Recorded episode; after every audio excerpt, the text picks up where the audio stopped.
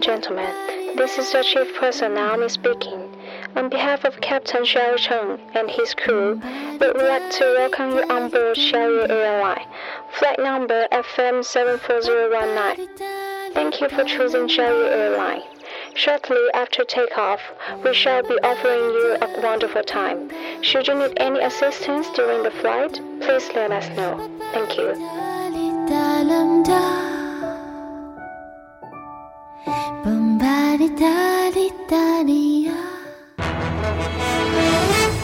各位听众，晚上好，晚上好。今天是二零一六年六月二号，星期四，农历的四月二十七。欢迎收听日节目。一八三八年的今天，清宣宗道光十八年闰四月辛乙，鸿胪寺卿黄觉滋上奏，请将内地吸食鸦片者处以死刑。今天的节目主要内容有。女孩将简历美颜求职遭拒绝。女子轻生跳河，男子咬绳下水相救。丽江千名商户关门抵制古城维护费。最严高考作弊首次入刑，最高可判七年。下面请听详细内容。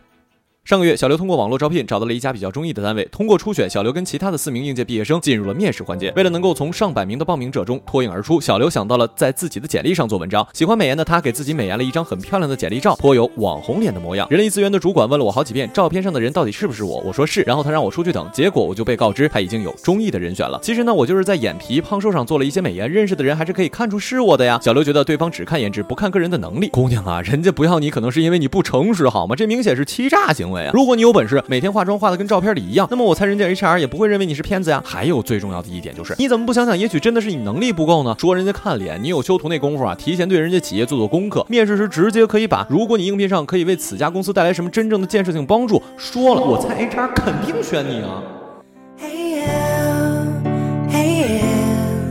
你形容我是这个世界上无与伦比的美丽。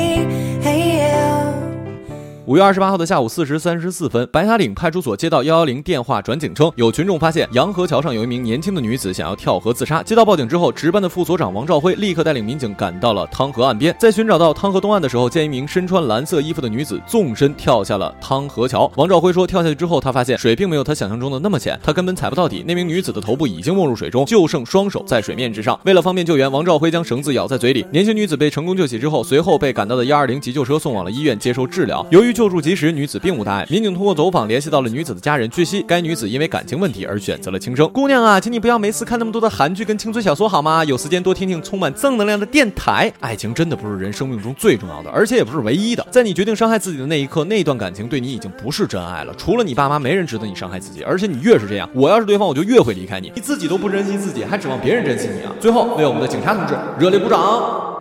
把一个人的温暖转移热的胸膛，让上次犯的错反省出梦想。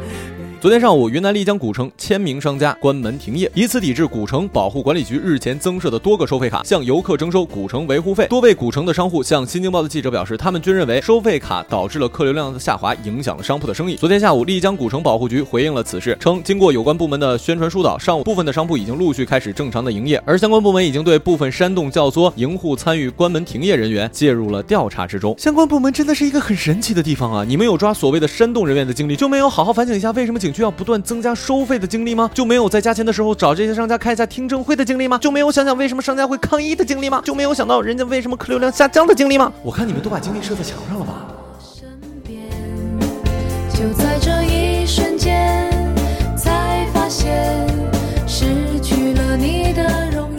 来自北京二零一六年高考考务工作会议上的最新消息：今年的高考作弊首次入刑，最高可判七年。二零一五年的十一月一号起实施的《中华人民共和国刑法修正案》第九规定，在法律规定的国家考试之中组织作弊的，处以三年以下有期徒刑或者拘役，或者处单位罚金；情节严重的，处以三年以上七年以下有期徒刑，并处罚金。呵呵了，我就想问一下有关部门，哎，对，就是这个神奇的部门。高考的目的是什么？是为国家选拔优秀的人才。我赞成将考试作弊禁考这件事，毕竟这样可以对其他的考生公平，而被禁考的考生也可以反省一下，也许自己真的不适合。合读书，那么可以在此期间学一门手艺，找到真正的出路。但是我想问问，把只是课本学不好的孩子关到跟杀人犯、强奸犯、小偷等一样的监狱里，那么他们出来之后会变成什么样子呢？在他们大好的青春的时候，他们学会了什么呢？监狱是给罪犯开的，而不是给读书不好的孩子开的。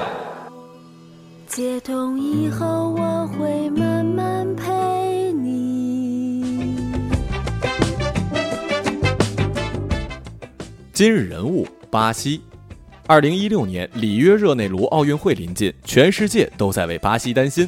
还差两个月就要开幕了，奥运场馆还没建好，建好的场馆标准不过关，治安跟流行病问题并没有解决，再加上糟糕的经济状况，总统被弹劾停职等一系列乱七八糟的政治动荡，人们不禁要质疑奥运会到底哪一方面是做好准备的？您别着急，还真有一样，那就是巴西大名鼎鼎的性服务行业。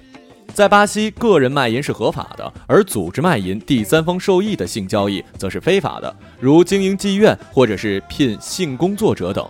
然而，在实际的操作层面，有组织的性交易活动不在少数。个人性工作者为了稳定的客源，同时为了寻求个人安全，还是偏向于组织的保护。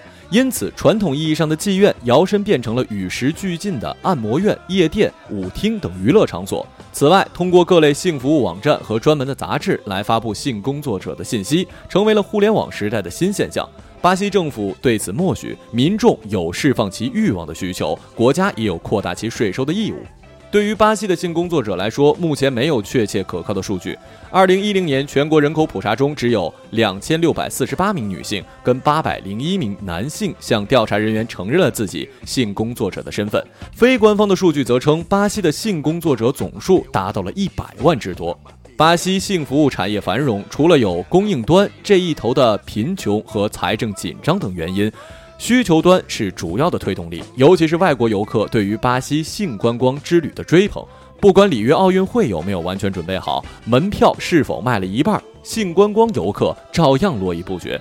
在欲望得到释放的时刻，人们暂时的忘却了忧伤，世上的其他问题似乎跟他们都没有关系了。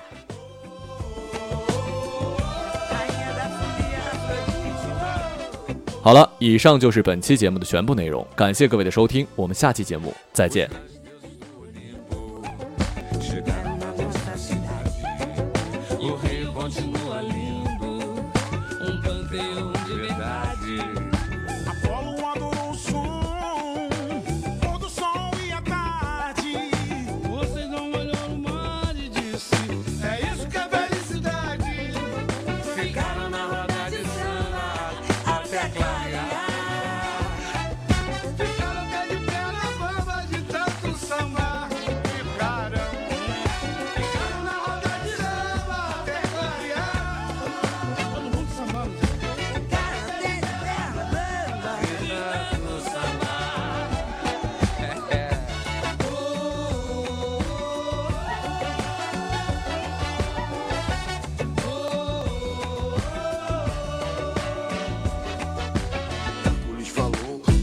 Trabalhador. Artemis na floresta se enche de amor.